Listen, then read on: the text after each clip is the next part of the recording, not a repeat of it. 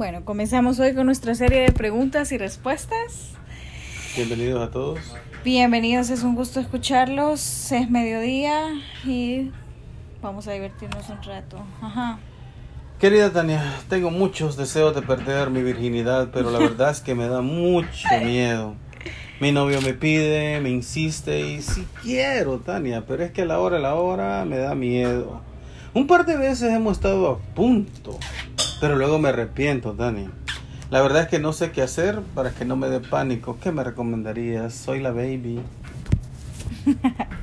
bueno, la baby, sí, mi recomendación te vale. Hacerlo cuando estés lista, no porque te estén presionando. Sin embargo, uh, deberías de analizar más a fondo cuál es el miedo que te da, cuál es el pánico que te da, si son miedos, por ejemplo, físicos, de qué te vaya a pasar físicamente luego de eso, o son simplemente miedos internos, aparte que habría que ver qué edad tenés para ver si estás lista. Solamente si, bueno, lo que te puedo decir yo en mi caso es, una vez que perdés la virginidad es algo que no va a regresar.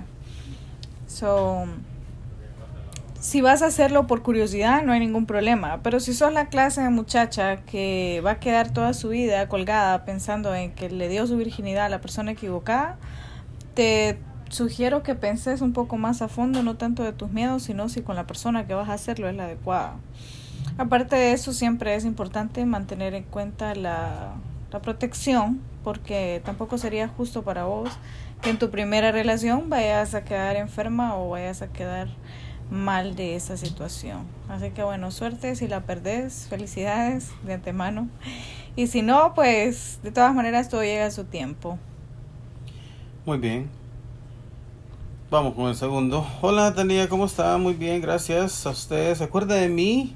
Soy aquella chica que le escribió una vez pidiendo um, un consejo acerca de un chavalo que me tomaba fotos y era un patán.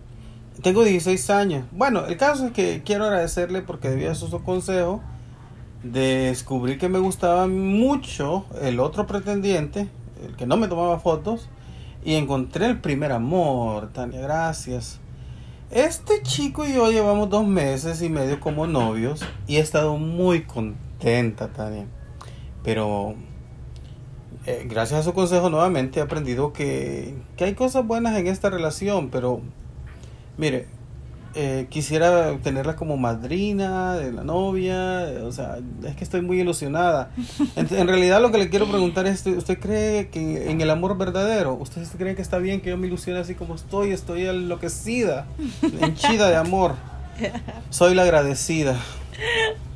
Bueno, agradecida. Eh, sí, está bien, está bien que tengas ilusiones, está bien que estés así emocionada, porque si no, qué aburrido fuera. Pero es muy importante mantener en mente que el hecho que estés ilusionada no te da tampoco, no te ayuda nada que vayas a tener expectativas muy altas. ¿A qué me refiero con expectativas muy altas? Todos tenemos defectos y cualidades. Y bueno, tal vez tu novio ahorita está de apija, pero en un tiempito, con el tiempo, todo, si no se vuelve rutinario, simplemente se vuelve, nos acomodamos a la persona de lado. Así que me parece muy bien que estés viendo feliz en la relación, qué bueno que disfrutes todo. Mantener los ojos abiertos y sobre todo hay que mantener en mente que tu salud mental siempre está primero. Así que felicidades por la boda de paso, si me invitas, pijudo, si no, es felicidades desde acá. La madrina de la boda, que sea. está bien, está bien, Eduardo puede ser el padrino, así que no hay cuidado. Y bueno, qué bueno que no te tome fotos igual, si se toma, que se tome con vos al lado cualquier tipo de foto y así, pues están a mano. Ok. Hola, Tania, soy Marcos. Tengo 16 años. Trabajo en una gasolinera. Ahí paso poniéndole gas a los carros. Eh, bueno, y tengo mi sueldito ahí. Me va bien. Pero quiero un consejo sabio sobre qué hacer en una situación. Eh, me he metido con una mujer comprometida. Llevo seis meses con ella. Y nos vemos para tener relaciones, ¿verdad? Cada vez que termino mi turno voy para allá y en vez de echarle gas a los carros, le echo gas a ella. El caso es, Tania, que me he enamorado de cada parte de su piel. Tiene 20 años, bien puestos. Y dos hermosos hijos también bien puestos. Se separó ella hace poco, dos meses de su marido, porque ella le reveló el secreto de nuestro amor que tenía conmigo. Y al parecer él se enojó, se puso celoso y se fue. Ah, y es más, te cuento, en una ocasión nos vio en su casa. Ahora, Tania, ella es, te voy a ser sincero, es alguien muy importante en mi vida. Y ahora que está soltera, quiero darme una oportunidad yo con ella. El problema es que ella sigue hablando con él porque él es el papá de sus niños. Pues. Claro, claro. Y conmigo a la vez y eso me tiene mal. Soy Marcos, tengo 16 años, por favor ayúdame. Tania, gracias. Bueno, Marcos, para empezar, tener 16 años eh, es muy valiente de tu parte el simple hecho de haberte metido con alguien que tiene dos hijos ya. So, todos tomamos las decisiones que queremos, no tenés por qué sentirte juzgado ni nada. Pero Marcos, o sea, tenés que ser honesto con vos mismo, tampoco hay que pasarse de verga. Tiene dos hijos y eso no lo vas a evitar nunca, aparte que si él es el papá de ellos, te jodiste, porque vos eras el que ponía gas, no solo en la estación, sino en ella. Y él, sin embargo, él fue el que le dio dos hijos, un hogar, y muy posiblemente algo le debió haber ofrecido para que ella decidiera tenerle esos dos hijos. Así que si estás realmente tan enamorada de, enamorado de ella y todo, y amas cada parte de su cuerpo, como lo mencionabas, bueno, es algo con lo que tenés que lidiar. Y a mí me parece que uno siempre tiene que ser honesto con uno mismo. Deberes, tenés que pararte un momento y pensar si realmente querés eso para tu vida y sobre todo si realmente vas a poder llevar eso, no por uno o dos años, sino para siempre. Porque te doy un ejemplo. Eh, Eduardo tiene dos hijos y entonces en este caso, cuando yo lo conocí a él, yo sabía que tenía dos hijos. Así que luego de casi que nueve años en relación, venir a, a decir a este tiempo que me molesta que su ex exista, pues sí, que me jode que respire el mismo aire que yo, pero no hay nada que pueda hacer al respecto. Nacieron de ella, no puedo hacer nada. Así que si te vas a quedar con ella, apoyala y si crees que no, que de aquí a 5 años, porque estás bien joven, 16, si de aquí a unos 4 años, cuando tengas 20, vas a conocer una quinceañera o una de 20 igual que vos, que no tenga hijos, no tenga pasado, no tenga nada que le joda, y tu vida va a ser más fácil, analiza bien qué es lo que viene, no en qué estás, sino qué es lo que viene. Bien. Hola Tania, soy un niño de 10 años. Te hablo para decirte que mi papá se fue de la casa y creo que yo tengo la culpa. Porque mi papá, mi mamá siempre pasa diciendo eso, que por mí se fue mi papá. Ah. ¿Puedo hacer algo para ser mejor niño que mi papá regrese? Dame un consejo, por favor. Ok. ¿Nombre? El niño triste. El niño triste. Bueno, mira hijo, te digo una cosa. Primero que todo Ningún niño tiene culpa de que sus papás se vaya de la casa o se venga de la casa, no tiene nada que ver eso. Aparte que tu mamá es una boba por decirte eso, porque preguntarle, deberías preguntarle directamente por qué te dice que vos tenés la culpa. O sea, eso significa que sos tan poderoso, que tenés tanto poder mental, que logras hacer que un adulto que te dobla la edad tome decisiones. Por favor, mandame la receta porque yo soy triple edad de mis hijos y no me hacen caso.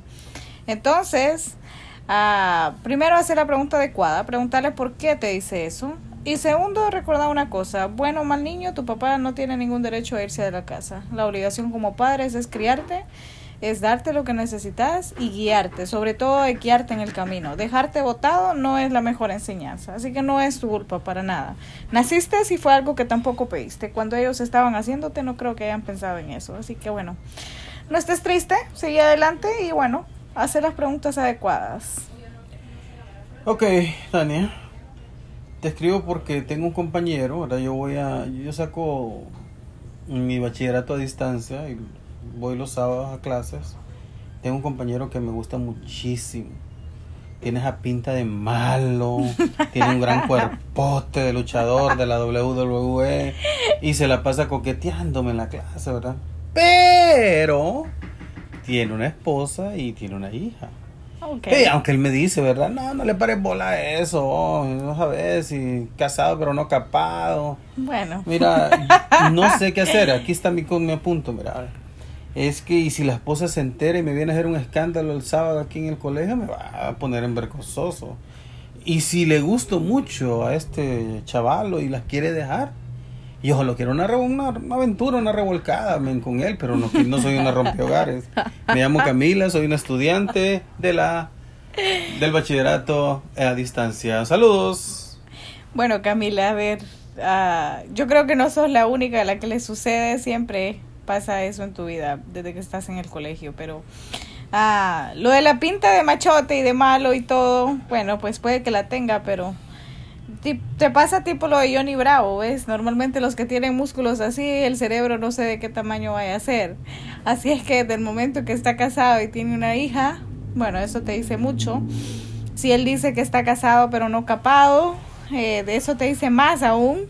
Así que Camila, por muy buenote que esté, yo que vos le vería, a le vería qué tipo, qué tipo de hombre puede andar de aquí para allá, revolcándose aquí para allá. Y es cierto, no lo querés para relación, lo cual está bien. Uh, a veces simplemente alguien te atrae y quieres ir a disfrutar o quieres ir a ver qué pasa. Pero si eso te va a traer mucha complicación, como que no va. O sea, te van a salir mejores y más fáciles tenés todavía esa duda de que si se enamora de vos, tenés esa duda de que si la esposa llega a ser cagada al colegio. Y entonces como que por un pise de 10 minutos o 15 minutos no le veo. Aún si fuera de una hora, que no va a ser Hulk, pero en caso que así fuera, igual una hora, no sé, como que para que eso me traiga tanta consecuencia, mejor no. Así que desealo, no hay nada malo en eso. Los ojos se hicieron para ver, así que mira, desea ya en tu mente que sucedan las cosas, no más allá. ¿No te vas a pedir? Así que bueno, gracias a todos por habernos escuchado. Fue, son los casos que nos mandan todos los días. espero que tengan sus opiniones propias. Espero que mis consejos sirvan de algo. Y bueno, chao, hasta mañana.